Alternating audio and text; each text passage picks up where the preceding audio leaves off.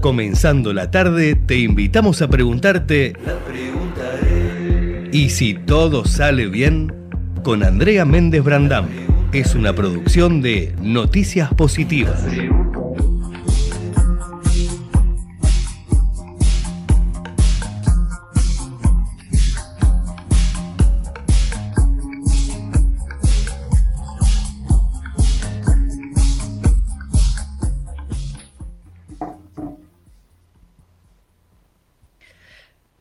Bienvenidos a Y si todo sale bien, estamos nuevamente aquí con ustedes transmitiendo desde Ecomedios y también desde YouTube. Ustedes saben que está el canal de YouTube que es Ecomedios en vivo y también estamos saliendo por Noticias Positivas en nuestro Instagram y también tenemos un Instagram que es Y si todo sale bien. Hechas las presentaciones, Jorge Pandini, ¿cómo le va? Hola Andrea, ¿cómo estás? Una linda tarde, un poco menos calurosa que ayer en la ciudad de Buenos Aires, que estamos atravesados por los cambios climáticos, ¿no? Que tanto hablamos en este programa y se, empiezan a sentir esos efectos que no son simplemente noticias en la radio o en la tele o en los diarios, sino que los estamos empezando a sufrir. Sí, la verdad que es, eh, es inusual, ¿no? Eh, este tema del, clima y además cómo impacta y cómo también deja en evidencia, eh, bueno, la necesidad de prepararnos diferente, de empezar a convivir con el clima de otra manera, ¿no? Porque te acordás cuando hasta hace bastantes pocos años era, bueno, llueve, no llueve y nada más, ahora es llueve dos puntos, un montón de implicancias, no llueve, dos puntos, un montón de implicancias, hay vientos, dos puntos, tenemos que pensar qué hacer o qué no hacer en las ciudades, en el campo, es decir, a lo largo de todo el país y te diría, sin exagerar, en el mundo pasa lo mismo, ¿no? Sí, vos sabés que estaba pensando un poco en esto que estás diciendo, porque hay dos factores. Uno, bueno, hay cambios de la naturaleza y hoy vamos a hablar también un poco de esto. ¿Qué, cosas están a nuestro alcance? ¿Qué cosas nosotros podemos, qué variables están a nuestro alcance y cuáles no? Eh, digo, eh, la naturaleza es la naturaleza y hay veces que no podemos dominarla, si bien podemos hacer cosas para que tratarla mejor y cuidarla un poquito más. Pero al mismo tiempo, cuando uno recorre por lo menos la Argentina y también otros lugares del mundo, ves que se fueron asentando o, estableciendo poblados o poblaciones en lugares donde naturalmente la naturaleza ha siempre recorrido, por ejemplo, con agua. Entonces vos ves que a la vera de los arroyos o de algunos lugares se establece gente donde no es recomendable. Y entonces también hay una falta de planificación. Primero, en dónde nos vamos a establecer. Segundo, digamos, de parte de los gobiernos, de, establecer esas regulaciones, porque después, eh, con una crecida, que hubo siempre crecidas, no es de ahora, el río desborda y habitualmente anega zonas que siempre anegó, pero donde antes no había gente. Acá, por lo menos en la Ciudad de Buenos Aires, también podemos ver como a los costados de algunas vías de ferrocarril la gente se instala y hasta ha tapado vías de ferrocarril. Entonces me parece que hay una variable que no manejamos, pero otra que sí. Y a lo largo de este programa vamos a hablar un poco de estas cosas y qué está haciendo el mundo, cosas que pasan en el mundo y que nosotros tenemos que estar atentos porque lo bueno hay que seguirlo. Sí, exactamente, porque si uno mira eh, los periódicos, las noticias, las redes, eh, la manera que cada uno elija informarse, eh, cualquiera de estos días, ¿no? Uno va a ver que realmente lo que decíamos del clima se, nota, impacta y genera y también ahí apelo a tu ser psicólogo, a tu lado psicólogo, cómo nos cómo nos impacta en, las emociones, ¿no? En los miedos también. Bueno, eh, el, clima condiciona el carácter, ¿no? Cuando uno recorre es muy habitual ver que los países que están más cerca del Ecuador tienen, digamos, son los que se llaman como más alegres, ¿no? Y probablemente también es que en un punto están privilegiados eh, bastante por la naturaleza, con lo cual cuando uno recorre zonas muy, muy, muy frías, lógicamente no ves la pobreza que ves en otros lugares, porque si no la gente está en la calle se muere, ¿no? En los climas más inhóspitos. En cambio, en los climas tropicales hay como, hay como un aire, como, como más, es más llevadero la cuestión. Me parece que sí, que es así, Andrea, eh, pero hay que estar atentos, ¿no? Porque muchas, eh, muchos países, muchas empresas, muchas organizaciones están trabajando muy duro con las metas de 2030, 2050, anticipándose a, poder cuidar, como dijimos muchas veces, ¿no? Esta nave espacial llamada Tierra en la que todos estamos, digamos. Y, y hay cuestiones que, si bien hay gente que la está pasando mejor, gente que la pasa peor, hay un punto donde estamos todos en esta misma nave, con lo cual hay que cuidarla. Hay gente con más responsabilidad, otra con menos, pero las buenas noticias, las noticias positivas que vos solés dar a menudo, es que mucha gente, muchas empresas, muchos países, muchas organizaciones están trabajando mucho y bien para ir corrigiendo las cosas. Qué interesante lo que decís de los climas, ¿no? Es, la, base es la teoría de los climas, ¿no? Que algunos hemos tenido la suerte de estudiar, de Montesquieu y, y Hume, no sé si se pronuncia bien, y, Voltaire, ¿no? Eh, de la relación exacta, es lo que vos decís, del clima y nuestro estado de ánimo. Y eso también explica un poco, y, lo digo para que a veces no nos castiguemos, no nos autocastiguemos tanto para entender por qué hay eh, cambios inmensos en nuestro estado de ánimo y refuerzo esto que vos decís y por qué también es tan importante cuidar eh, como lo que comemos, cuidar nuestras emociones y también la información que consumimos. Lo decimos siempre eh, mucho más allá eh, de por qué hacemos este programa, justamente para dar un recreo, como decimos en el avance, para dar opciones, sino también porque realmente nos cargan muchísimo. Hay que hablar de este tema, nos carga muchísimo. vamos a pedirle a Nati en la operación técnica y a Javier, y los saludamos de paso, que vayan, eh, que nos pongan quienes nos acompañan, porque es el momento de decir gracias, gracias, gracias a quienes hacen posible este programa. Y después venimos con una nota sobre mujeres y autos. ¿Qué le parece, Pandi? Me parece fantástico. Maravilloso. Nos acompañan TGN, 30 años moviendo tu energía. Carun, anteojos radicalmente sustentables, diseñados para durar y mirar el mundo desde otro punto de vista. Sistema B. Trabajamos para crear un sistema económico inclusivo, equitativo y regenerativo para todas las personas y el planeta. El Núcleo, Centro de Estudios de Nuevas Economías. La pregunta es... La vida es un vaso de gaseosa aguada como una secuencia de bromas pesadas. Disfruta este trago porque al terminar habrá que pagar. Y, volvemos y estamos en y si todo sale bien, estamos saliendo en vivo por YouTube, nos pueden seguir y también, por supuesto, por AM Comedios. Y ya está con nosotros y le damos la bienvenida, está conectada Delfina Orlando, ella es gerente de comunicaciones de movilidad de Didi para el Cono Sur, Didi, bueno, una aplicación que muchos de nosotros utilizamos y conocemos. Y te damos la bienvenida, Delfina, ahí si todo sale bien, Jorge Pandini y yo, Andrea Méndez Randam.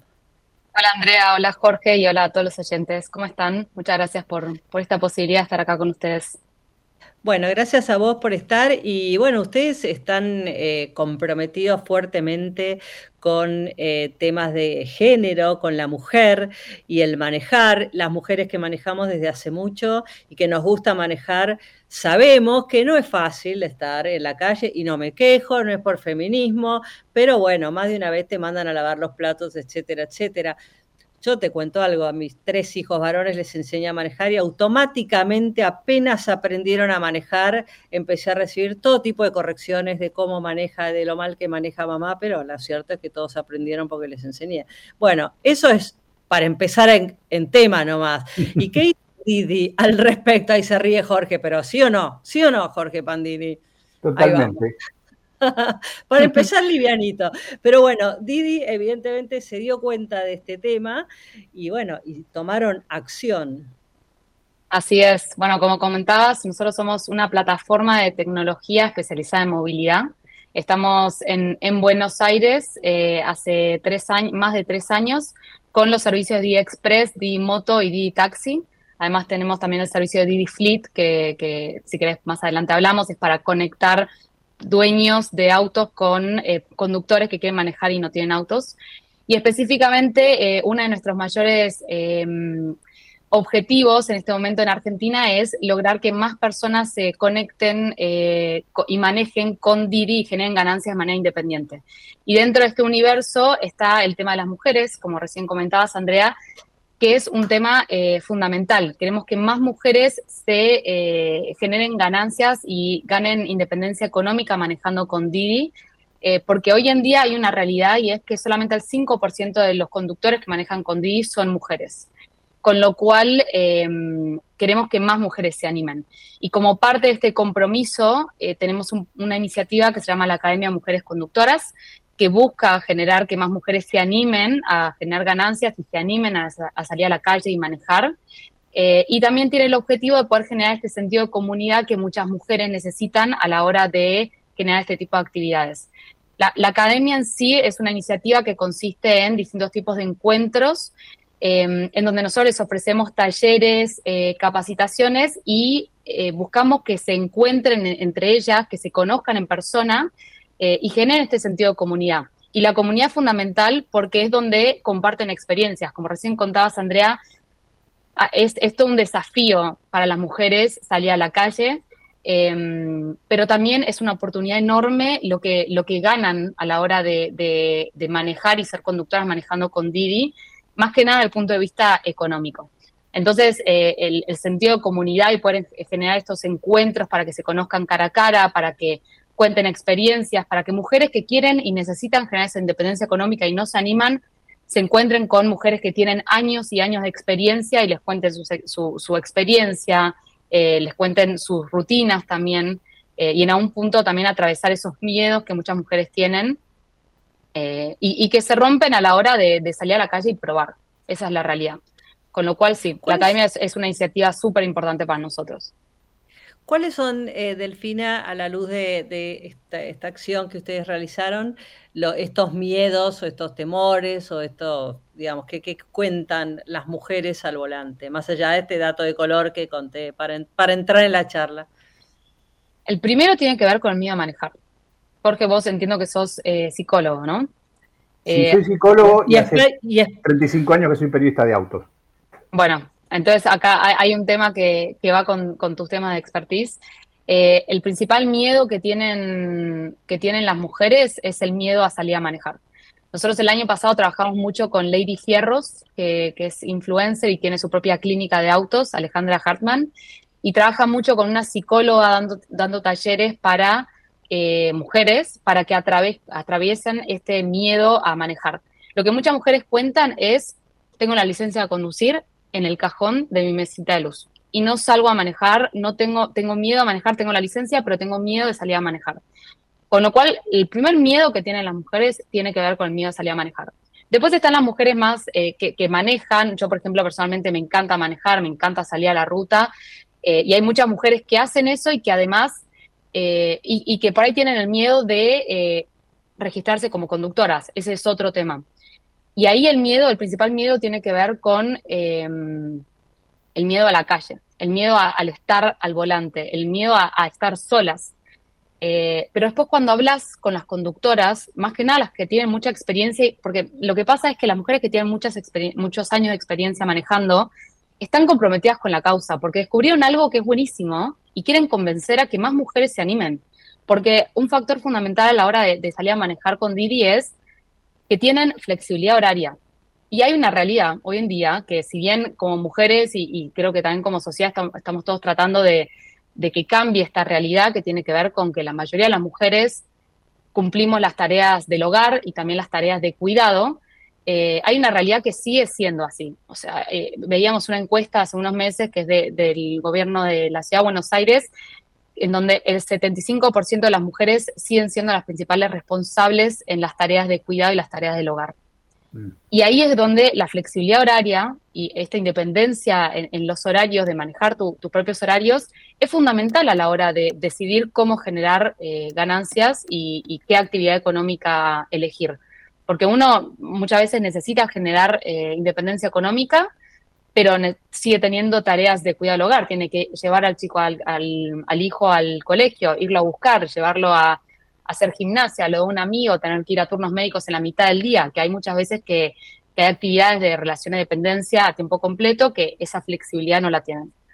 Por lo tanto, son muchos los factores, pero creo que la, búsqueda de la independencia económica, la seguridad que te da eh, eh, manejar con una plataforma que tiene toda una tecnología, todo un sistema de tecnología por detrás, y además la flexibilidad horaria son tres factores em, que alientan a estas mujeres que empiezan con miedos, pero después están convencidas a que salgan a la calle y generen esa independencia económica que muchas de ellas necesitan.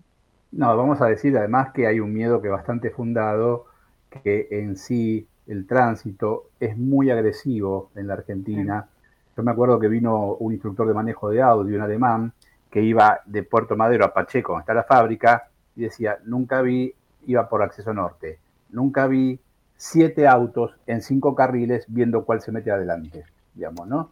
Eh, pero y además, corregime, Delfina, la plataforma, digamos, una mujer que maneja está siempre monitoreada, sabe quién sube, le advierten que si es una zona riesgosa puede negarse el viaje, no tiene ninguna sanción, la misma plataforma le advierte, tienen botones de pánico, o sea, realmente están muy, muy, digamos, muy acompañadas todo el tiempo estas mujeres que están con Didi. Sí, totalmente. La seguridad para nosotros es, es una de nuestras prioridades principales a nivel global y especialmente le ponemos atención en cuando hablamos con mujeres nos damos cuenta de que la seguridad es una de sus principales preocupaciones. Y tal cual decís, nosotros somos una plataforma de tecnología.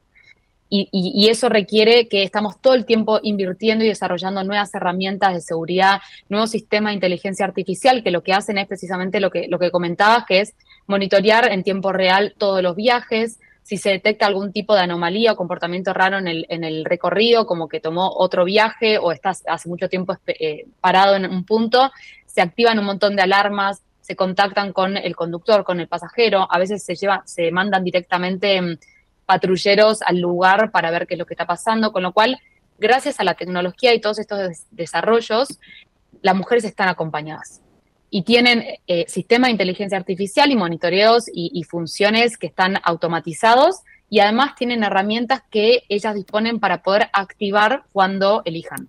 Por ejemplo, hay una herramienta que lanzamos hace muy, muy poco en Argentina que tiene que ver con las zonas de preferencia, una herramienta para conductores y conductoras, que lo que les permite es que puedan elegir eh, una zona de preferencia para manejar durante dos horas.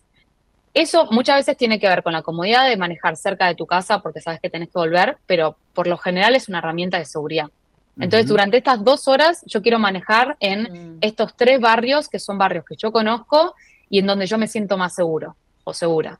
Entonces, y así hay un montón de, herramientas que pueden activar eh, en caso de emergencia o que pueden activar durante sus horas de manejo para que se puedan sentir más seguras y, y además para que estén acompañadas por no solamente la tecnología, sino también un equipo de seguridad especializado en el tema que está todo el tiempo, o sea, equipo, un equipo humano, digamos, personas humanas que están todo el tiempo analizando y monitoreando y poniéndose en contacto con los conductores para, para poder acompañarlos de manera segura. Delfina, en esta, este porcentaje todavía bajo de mujeres en la Argentina, pero que además es una curva que, va creciendo, si tuvieran, en el momento que lleguen a tener la cantidad suficiente de conductoras, ¿hay un paso probable que es el Didi Mujeres para que mujeres tomen autos conducidos por mujeres? Así es, justo esa es la, pregunta y la respuesta en, la misma oración. Didi Mujeres es una herramienta que nosotros tenemos en la región eh, que lo que hace es que las, las, mujeres conductoras puedan recibir solamente viajes de pasajeras mujeres. Con lo cual ahí hay como un beneficio mutuo porque las mujeres conductoras pueden, pueden solamente recibir eh, pasajeras mujeres, sentirse más seguras con todo lo que eso conlleva, y además las pasajeras reciben eh, viajes manejados por mujeres. Y cuando nosotros todo el tiempo estamos haciendo encuestas y hasta los mismos hombres te dicen, me siento más seguro y me siento más segura cuando la conductora es mujer. Con lo cual también hay un tema de percepción que beneficia a los dos lados. Esa herramienta todavía no está disponible en Argentina, por lo mismo que comentás. Primero es el, paso, el primer paso, que también es el porqué del proyecto de la academia, es lograr que haya más mujeres registradas como conductoras. Y el siguiente paso es eh, poder lograr traer esta herramienta que está teniendo, la verdad, resultados muy buenos en, países como en México o como en Chile, em, para que, y, lo que queremos es traerlo para que traiga también esos beneficios y, ofrecerles esta posibilidad a las conductoras que además son súper importantes para, para nosotros. Eh, Delfina, y les recuerdo a quienes nos están escuchando que estamos conversando con Delfina Orlando, ella es gerente de comunicaciones de movilidad de Didi para el Cono Sur, estamos hablando de mujeres al volante, estamos hablando de género, estamos hablando de seguridad, y a raíz de esto que comentaba Jorge del de Didi Mujeres, mira, no sé si ya se llama así, pero ya lo bautizamos. Eh, me, acuerdo y quería comentar, porque me parece interesante que en, en varios países del mundo es no sé si una tendencia, pero es algo que ya está sucediendo. Yo viajé, por ejemplo, en un vagón para mujeres en Tokio, en un tren, trenes, y lo mismo con aplicaciones, puedes pedir exactamente esto. También eh, sé, lo, estuve buscando, que en Egipto también pasa lo mismo, en Brasil, en México, en los Estados Unidos también. Hay espacios destinados, eh, para, digamos, vagones en los trenes y autos también que vos podés pedir y decir, bueno, soy mujer, quiero viajar con mujeres y, y creo creo que esto es interesante porque lo uno con lo que vos dijiste y qué, maravilloso que hablar de, autos y de una oportunidad laboral llegamos a lo que es la economía del cuidado. ¿no? que es un poco, es lo que vos estabas diciendo, que, bueno, que se habla poco de eso. En, la Argentina inclusive hay una ley, que es eh, la ley 14.413, perdón, de 2010, que habla del trabajo no remunerado en las mujeres y, estas salidas, como lo que vos decís, eh, me parece súper importante. Me queda como curiosidad, eh, capaz que no hay un dato, o depende de la hora, las horas, pero ¿cuánto puede hacer una mujer? O sea, ¿qué, qué cantidad de dinero, qué porcentaje de su economía puede cubrir o necesita cuántos días para que sea relevante para su economía? ¿O cuántas horas? ¿Cómo lo tienen? ¿Lo tienen medido ustedes? Sí, y la respuesta no es solamente para mujeres, sino también para hombres, porque las ganancias son, ahí sí es, eh, hay una, una búsqueda de, equidad y ganancias de manera equitativa en la plataforma, en donde para empezar las ganancias son las mismas, obviamente, eh, pero algo que está, que está bueno, antes que te diga el número, que, que también es súper relevante, pero algo que está bueno también traer sobre la mesa es que si bien em, hay una equidad en la generación de ganancias tanto de hombres como de mujeres en, el manejo de plataformas como Didi, hay un factor que eh, los hombres manejan más en horarios nocturnos que las mujeres. Las mujeres deciden manejar durante el día por este miedo que hablábamos antes a veces de temas de seguridad o también por tareas de cuidado. Uno tiene que estar en la casa cuidando a sus hijos. Em, y, a la, noche es, donde está, es cuando está activada la tarifa dinámica, que es lo que hace que se generen mayores ganancias por viaje. Entonces, te voy a dar el número general, pero está, está bueno traer sobre la mesa eh, que también uno de los compromisos de la academia es eh, llevar a que las mujeres generen ganancias de manera equitativa, no solamente en el número, sino también en incentivos que sean personalizados específicamente para mujeres para equiparar esas horas en que no manejan y en donde por ahí se generan más ganancias, que son las horas nocturnas. En particular, un dato que nosotros sacamos, está actualizado diciembre del 2023, hace menos un mes, es que un conductor o una conductora que maneja en promedio nueve horas por día, cinco veces a la semana, puede generar en promedio 240 mil pesos semanales. Es, este número varía un montón y es por lo que decía antes. No es lo mismo em, manejar de 10 de la mañana a 7 de la, de tarde, por ejemplo, esas 9 horas, a que hacerlo en los horarios donde la tarifa dinámica está activado, que por ahí es en el horario después del trabajo, el horario nocturno o a la mañana. El número de, el, monto de ganancias que ellos generan, estamos hablando de ganancias que generan para sus bolsillos, la comisión ya está descontada. Ese número puede variar un montón en base a si agarran, o sea, el horario en que manejan y también si agarran ciertos tipos de incentivos que nosotros estamos todo el tiempo generando, que son como premios de, si por ejemplo les decimos, si vos em, como conductor manejás, eh, realizás siete viajes durante tal horario y tal horario, además de las ganancias generadas durante ese viaje, nosotros te vamos a dar un monto adicional como incentivo eh, por haber logrado esas condiciones que nosotros te pusimos durante ese horario. Entonces, son varios los factores que hacen que las ganancias que un conductor genere de manera diaria, de manera semanal, varíen, pero el promedio que nosotros sacamos actualizado a diciembre son 240 mil pesos semanales. y por último... Ah, no, no, no, no, porque hay gente que, por ahí no lo conoce, cómo, cómo, cómo usan Didi, se bajan una aplicación en sus celulares. Sí, es así. Cualquier persona que tenga un teléfono se descarga la aplicación Didi Conductor. Una vez que se descarga la aplicación, empieza el proceso de registro. Cuando empezás el registro, tenés que eh, primero seleccionar si querés ser conductor para Didi Express, que es el manejo del auto, Didi Moto, que es el manejo, es el traslado de pasajeros a través de una moto, Didi Taxi, que es lo mismo para taxistas registrados, o no tenés un auto, porque también nosotros tenemos Didi Fleet, que lo que hace es, es un marketplace que conecta a conductores que quieren manejar y no tienen auto con propietarios de auto. Esto es una oportunidad enorme para mujeres también, que quieren manejar pero por ahí no tienen un auto propio. Entonces, el primer paso es seleccionar eso. Y ahí se abre el inicio del registro en donde se, se, solicitan distintos tipos de requisitos e información personal y documentación oficial que tiene que ver con, eh, tenés que ser eh, mayor de edad, tenés que tener un auto de 2000, bueno, si seleccionas la opción de auto, tenés que tener eh, un auto 2009 en adelante, tiene que tener cuatro puertas, aire acondicionado y eh, airbag, eh, y tenés que cargar documentación como, por ejemplo, licencia de conducir actualizada, documento de identidad personal, un seguro. También requerimos documentos de el, registro de antecedentes penales que es un documento bastante fácil que se saca, cualquier persona que lo googlee va a encontrar el proceso para hacerlo y te lo entregan entre 24 y 48 horas.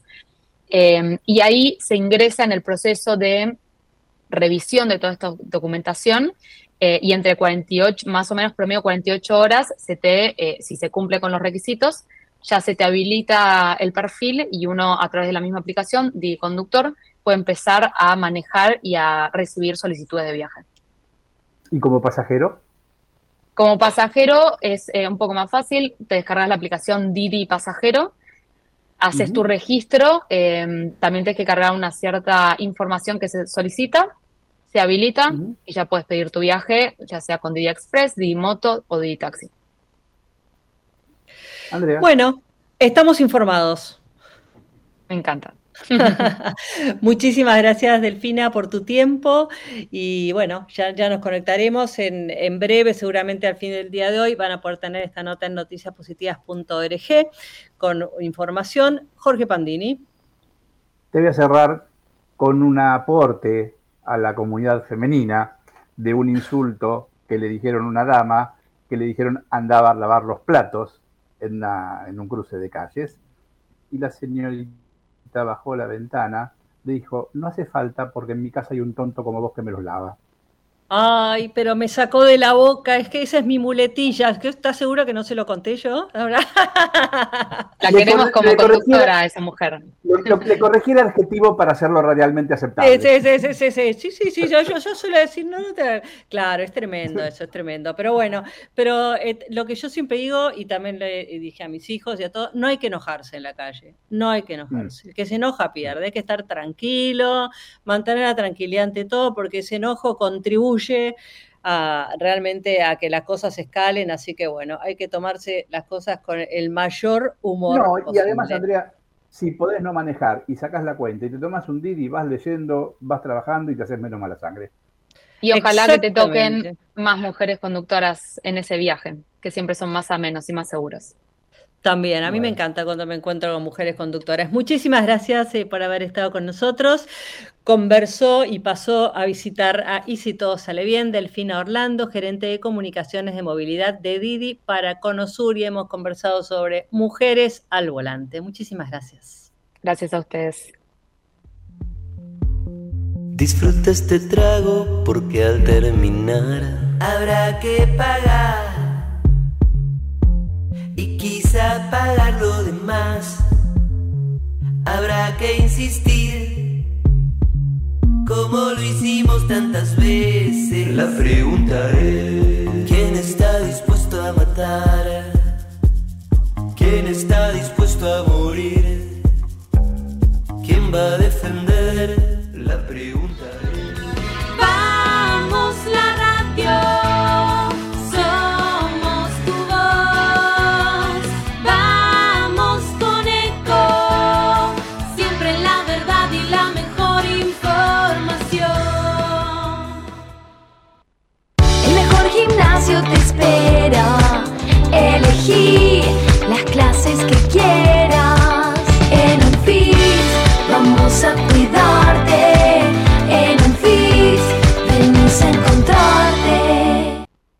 Cómo prevenir dengue, zika y chikungunya. Sin criaderos no hay dengue. Limpia tu patio de objetos que acumulen agua. Elimina agua estancada de recipientes. Reemplaza con tierra o arena el agua de tus flores. Tapa los tanques de agua y cisternas. Tira y perfora llantas para que no acumulen agua. Limpia floreros y bebederos. Recordá, sin criaderos no hay dengue. Intendencia Menéndez. Informate en ecomedios.com.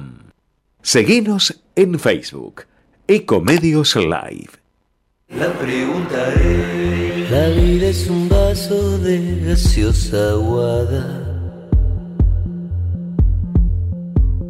Como una secuencia de bromas pesadas.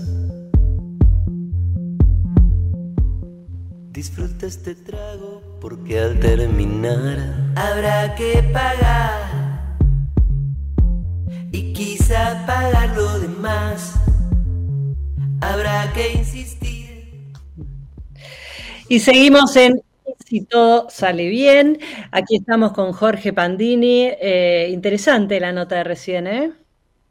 Sí, interesante, marca tendencia y cómo las nuevas plataformas, muchas veces hay miedo a ciertas cuestiones de la modernidad y hay cosas de la modernidad que no suman y hay cosas de la modernidad que su- suman un montón, ¿no?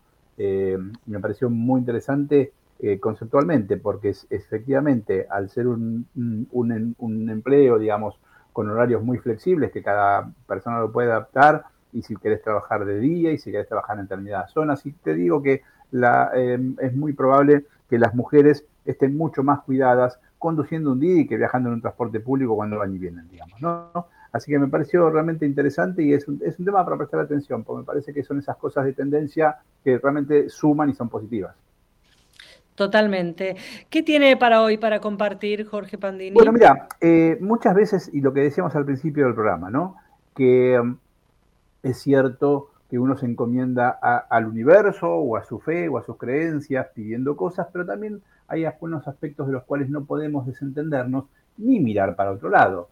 Hace muy poquito tiempo se cerró el mundo y el COVID realmente eh, fue un tema muy serio donde no distinguía de raza social, de raza, de condición social, de nacionalidad, de edad. Realmente era muy, muy difícil sobrellevar esa, esa pandemia a nivel mundial y creo que aprendimos. Aprendimos a usar un barbijo, aprendimos a lavarnos las manos. En verdad, el lavado de las manos tendría que haber estado siempre. Por suerte, algunas de estas cosas llegaron para quedarse. De hecho, la semana pasada, en una reunión de familia donde este, una de mis primas y, su, y su pareja, ambos son médicos, y son médicos del Posadas, o sea, un hospital de mucha intensidad, eh, y, y, cada uno tiene su mate. Entonces éramos 10 y creo que había 8 mates, ¿no? Es decir, bueno, porque por ahí yo lo comparto con mi pareja, pero. Y eso decía, me decía mi primo, que llegó para quedarse. En el hospital también llegó para quedarse. Ahora, ¿cuál es la noticia? Que por ahí nos olvidamos, por ahí nos distraemos. Y en España, entre otros lugares, ya las autoridades detectaron, y decimos, Europa es un espejo que adelanta porque el invierno después viene para acá. En España se registraron un aumento que por suerte, como está la vacuna, no va a ser el impacto anterior, pero ya están por obligación el uso de barbijo en hospitales, en centros sanitarios, en farmacias, en determinadas en comunidades españolas que se está ampliando. Y al mismo tiempo, acá, en, digamos, en la ciudad de Buenos Aires, es interesante porque eh, habló el, el eh, Fernán Quirós, el ministro de Salud porteño, que tuvo también mucho trabajo en la pandemia, que era una persona, es una persona que explica bien y explica con paciencia y no te alarma, y dijo que efectivamente en la época de fiestas aumentaron los contagios en la ciudad de Buenos Aires por, por los encuentros, que como hay mucha vacunación no es grave, pero a mí el dato que yo desconocía y me pareció muy importante, Andrea, es el siguiente, que hoy la vacuna contra el COVID está disponible y es necesario darse una por año. Ya no es eh, eh, eh, esa planificación de dosis, es una por año. Y en la ciudad de Buenos Aires están disponibles las vacunas ambivalentes de Pfizer y de Moderna y, que están en, los hospitales. Entonces uno va y pide darse la vacuna una vez por año y además nos lavamos las manos y además usamos barbijos si sentimos cierto malestar y, y no nos olvidemos de lo que aprendimos, no nos descuidemos, porque depende de nosotros, digamos, que salga bien, que nos anticipemos. Exacto, vos sabés que estoy, eh, estoy em, leyendo mientras hablamos un informe del Centro de, de, Prevención y Control de Enfermedades de los Estados Unidos, la página es cdc.gov con B corta, y justamente eh, comenta esto, ¿no? Habla de que de los altos niveles, de, los datos, de los altos niveles de de casos de COVID, que por ejemplo subieron un 20,4% en la última semana de diciembre de 2023 atención, ¿no? Eh, comparado con el año anterior. Eh, y, también recomienda esto que vos estás diciendo. Esto es importante para no olvidarnos, porque lo mismo me acuerdo, a ver si, vos recordás, eh, y es permanente, la Fundación Huésped lo alerta mucho y permanentemente con el tema del HIV.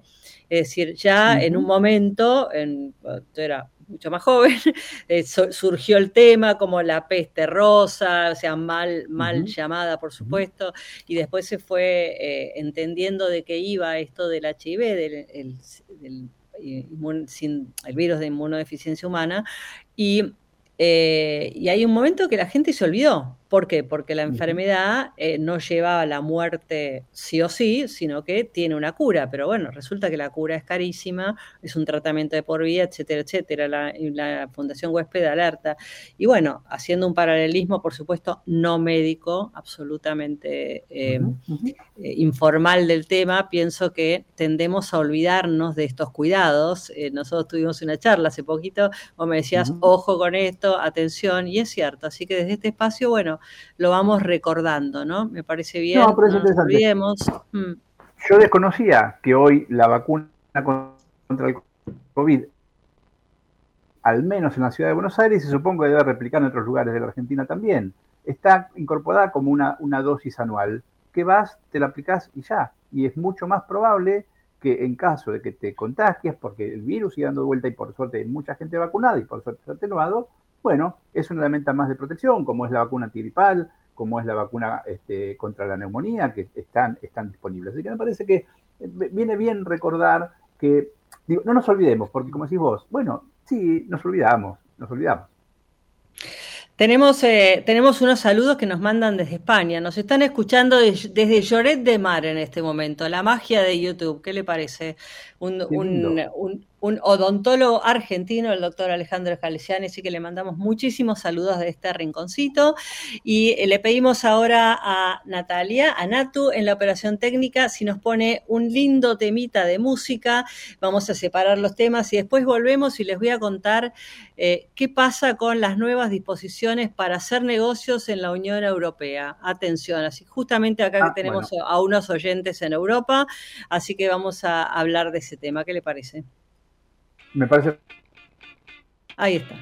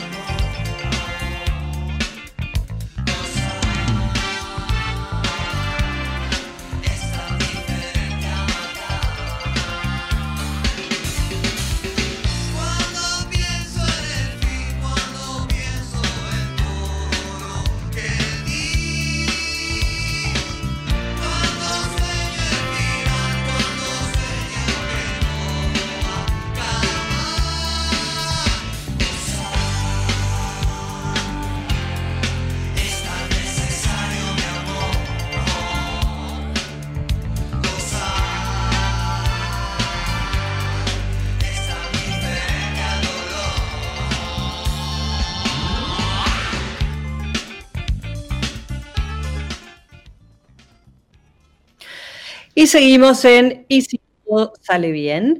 Estamos acá súper conectados. Acordate que también nos podés seguir por nuestro Instagram, que es arroba noticias. Y también tenemos un Instagram nuevito eh, y estamos por ingresar en otras plataformas también, pero también tenemos Y si todo sale bien.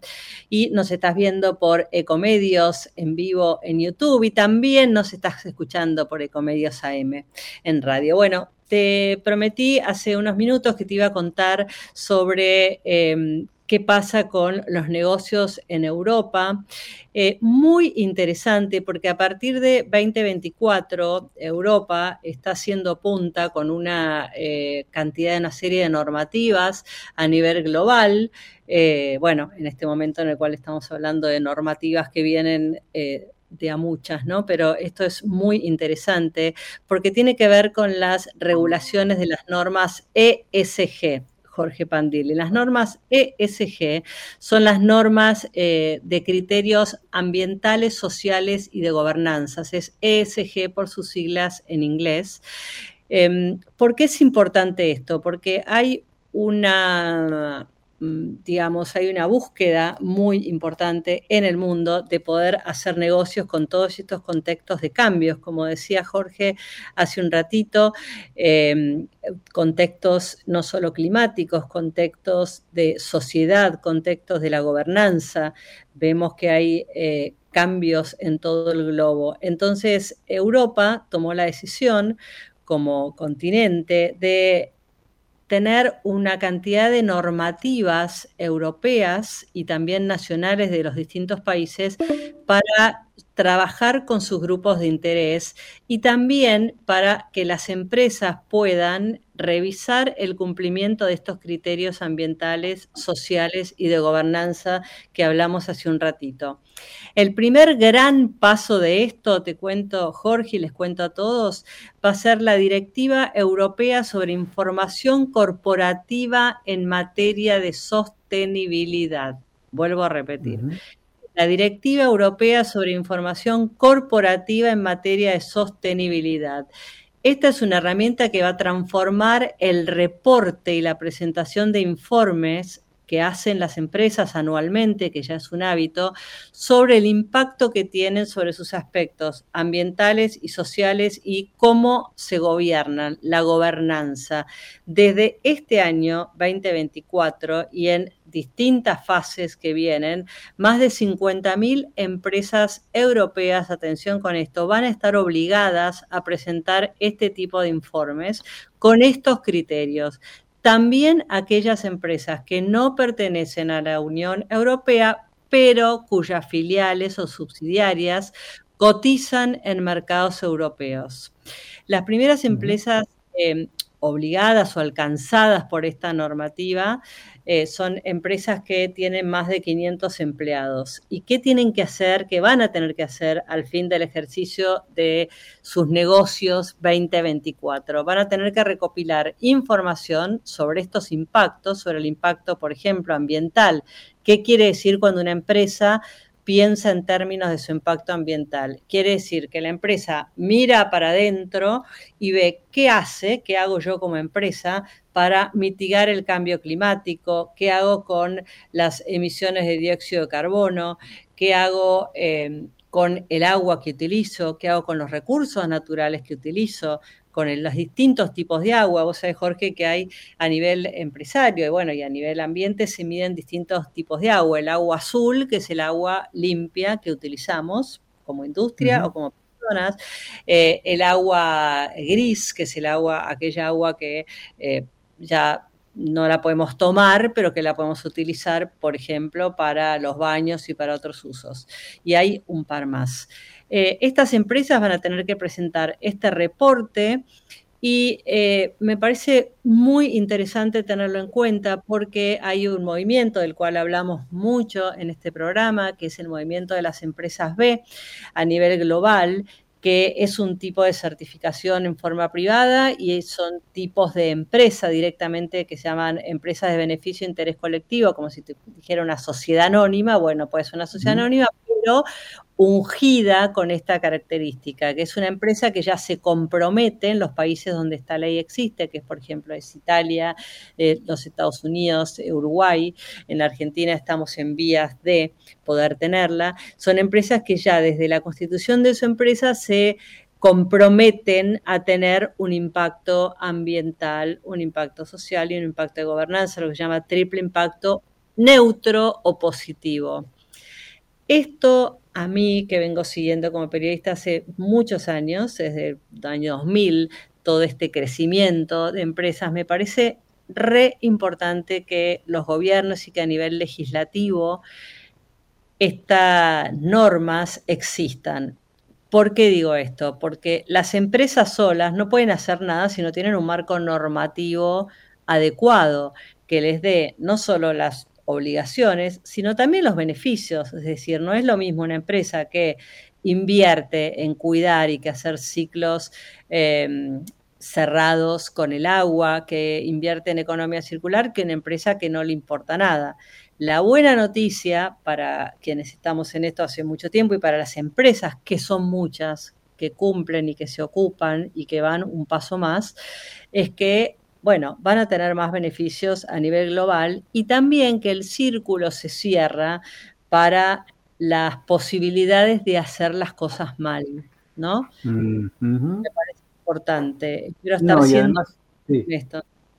No, y además, Andrea, esto que decís, también, digamos, hay, eh, hay otra pata en esto que, que importa y mucho, porque vos sabés que eh, bueno, en el mundo de los negocios eh, hay muchas acciones filantrópicas, pero finalmente el objetivo es que el negocio sea rentable y hacer dinero no está mal, digamos, ¿no? Exacto. Y, hay, una, hay un informe del banco BBVA, un informe que, publicó eh, este, el banco, donde dice que además para los inversores los criterios de ESG son cada vez más importantes y que están orientados, y lo explica muy bien ahí el banco, a que, bueno, ¿dónde yo soy un inversor, pero ¿dónde voy a invertir mi dinero?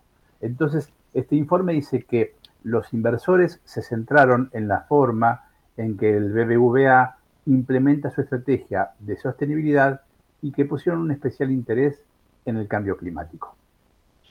Exacto. Y mira que es muy interesante esto que traes eh, de las inversiones. Tenemos que hacer y vamos a hacer dentro de poco alguna nota sobre esto justamente, que son las inversiones verdes. Está la banca ética.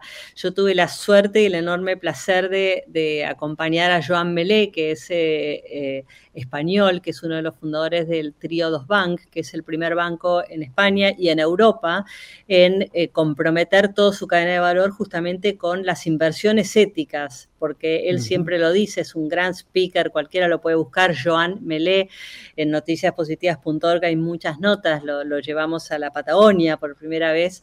Eh, él siempre dice, no sabemos qué pasa con nuestro dinero, vos mencionaste el BBVA y muchos bancos, nosotros, bueno, necesitamos trabajar con los bancos, pero la verdad no tenemos la menor idea qué pasa con nuestro dinero. Es decir, nuestro dinero hoy está utilizado para financiar guerras, está utilizado para financiar industrias de armas, está utilizado para minería o para sectores en los cuales nosotros como eh, pequeños inversionistas o usuarios de eh, los eh, elementos financieros no estamos cómodos. ¿Cómo podemos elegir, no? No, y además cada vez más las generaciones más jóvenes se preguntan por esto, digamos, ¿no? Por ahí es algo que nosotros no, no por, ni por malicia, simplemente porque no se hablaba de eso y no te lo cuestionaba. Digo, bueno, yo hago un plazo fijo, porque pienso en cómo, bueno, este es un momento particularmente difícil en Argentina, pero no es un normal. Hago un plazo fijo, digo, preservo un poco mi dinero, pero no, no, no sé ese plazo fijo, qué financia ni de dónde me vuelven los intereses, ¿no? Y creo que esta conciencia que muchas veces decimos de las nuevas generaciones, hay más información que nosotros no teníamos, ¿no? Este, está, es como, es como eh, un círculo virtuoso. Los inversores por un lado, digamos, los clientes pequeños por el otro, los gobiernos, las organizaciones, con lo cual eh, me parece que ah, están pasando esas cosas que resultan interesantes y que en esta carrera, como en otras, el que no se sube pierde.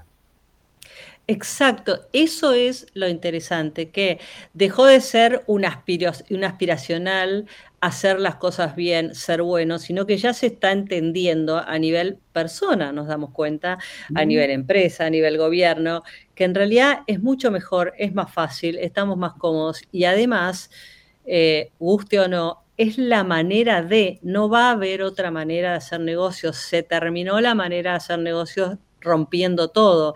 Y rescato eh, esto que es muy importante lo que vos decís, antes no sabíamos, también es muy bueno tener una mirada compasiva, eh, como vos muchas veces como, como psicólogo recomendás eh, al aire o en charlas con uno mismo, porque yo siempre cuento el caso, la empresa Unilever, por ejemplo, bueno, tuvo que hacer una reconversión gigante y la está haciendo, porque bueno, es una de las señaladas responsables de bastante eh, destrucción de, por ejemplo, bosques nativos para hacer papel higiénico. Pero ¿qué pasa? No lo podemos analizar con el hoy. En el momento en el que eso ocurrió, era lo que se hacía. Después apareció Gro Harlem Brundtland en la década del 80, 70 y pico se empezó a hablar de la sustentabilidad y bueno, hubo todo un cambio, pero en ese momento era lo que se hacía. Lo importante es, bueno, ¿qué hacemos ahora con lo que sabemos del hoy? ¿no? Sí. sí. No, no, no, decime, termina. No, no, de tu reflexión. No, porque tengo te pido mil disculpas, tengo un poquito de delay. No, que esto que decís de una gran empresa, y vamos a llevarlo al, terreno también al micro, a, nosotros, ¿no? Y además que acaba de empezar el 2024. Y a mí me gusta eh, decir que las convenciones, como es un calendario, están muy bien, pero que uno no tiene que atarse a eso. Y que el año nuevo empieza cualquier día. Y para atrás, no sentirnos, digamos, eh, bueno, no, no castigarnos, sino, bueno, a partir de lo que aprendimos, a partir de la experiencia que tenemos, a partir de la información que tenemos y que periodistas como vos vienen desde hace mucho tiempo, cuando hablar de esto tampoco estaba de moda y en más de algún lugar te habrán dicho en algún medio de comunicación, ¿describís de qué? ¿No? Sí, sí, sí, sí. Este, que eso no era, la mirada positiva. Esto era buenísimo, eh, pero ¿por qué contás la mitad de la noticia? Yo siempre decía, pero si todo contamos los periodistas todo lo negativo todo el tiempo y nadie cuestiona nada? ¿Por qué cuando contás lo positivo, entonces es un tema, ¿no? Sí. Muy interesante. Entonces, bueno, que la verdad es que no hay que esperar al 31, al primero de enero para arrancar un montón de cosas. Que el año nuevo uno lo puede empezar a hacer cosas nuevas cuando quiere y que en verdad, digo, uno tiene que plantearse a partir de lo que aprendimos y de la experiencia, para adelante. Bueno, ¿cómo queremos hacer las cosas para adelante? Nunca separé, nunca separé la basura. Bueno, bueno, ya está, no la separé. Ahora la empiezo a separar. La bolsita de los reciclables, la bolsita de los orgánicos. Nunca hice tal cosa. Bueno, ahora lo empiezo a hacer. Entonces, es, la vida es para adelante. Para atrás nos queda la oportunidad, si tenemos la capacidad, como digo yo, me gusta decir, el refrán a veces se gana y a veces se pierde, a mí me gusta cambiarlo porque a veces se gana y a veces se aprende. Porque aún de aquellas cosas que no estuvieron buenas o que experiencias personales que nos pueden dejar un gusto amargo, si rescatamos un aprendizaje, la experiencia no pasa a ser linda, pero es positiva.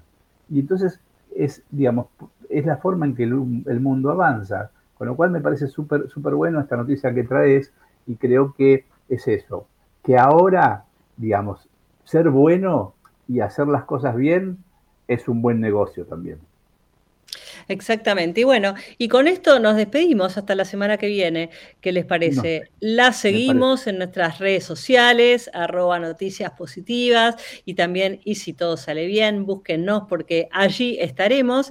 Y si no, vamos a estar acá el jueves que viene en el aire de Ecomedios, agradeciéndoles siempre acompañarnos. Y bueno, muy contenta como siempre. Jorge Pandini, gracias, gracias, gracias por haberme acompañado hacemos un equipo muy divertido, por lo menos. Espero que a la gente le, parezca lo mismo. La pasamos re bien. Y aparte nos quedamos como energizados, conectando y buscando todas las buenas prácticas que están sucediendo, así que eso es maravilloso. Nos vemos la semana que viene. Gracias, gracias por habernos acompañado. Soy Andrea Méndez Brandami. Me encantó estar acá con ustedes. Chao. como lo hicimos tantas veces. La preguntaré. ¿Quién está dispuesto a matar? ¿Quién está dispuesto a morir? ¿Quién va a defender? La preguntaré.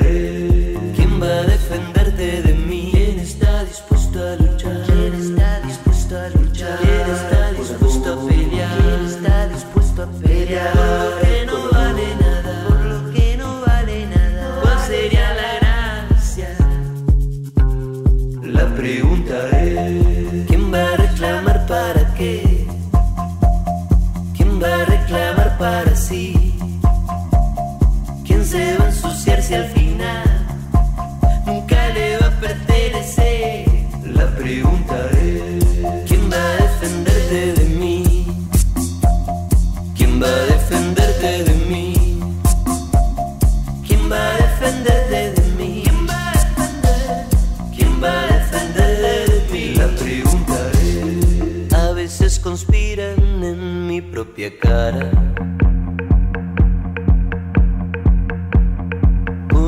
Cascada de putaradas. Desde Buenos Aires, transmite LRI 224, AM 1220, Ecomedios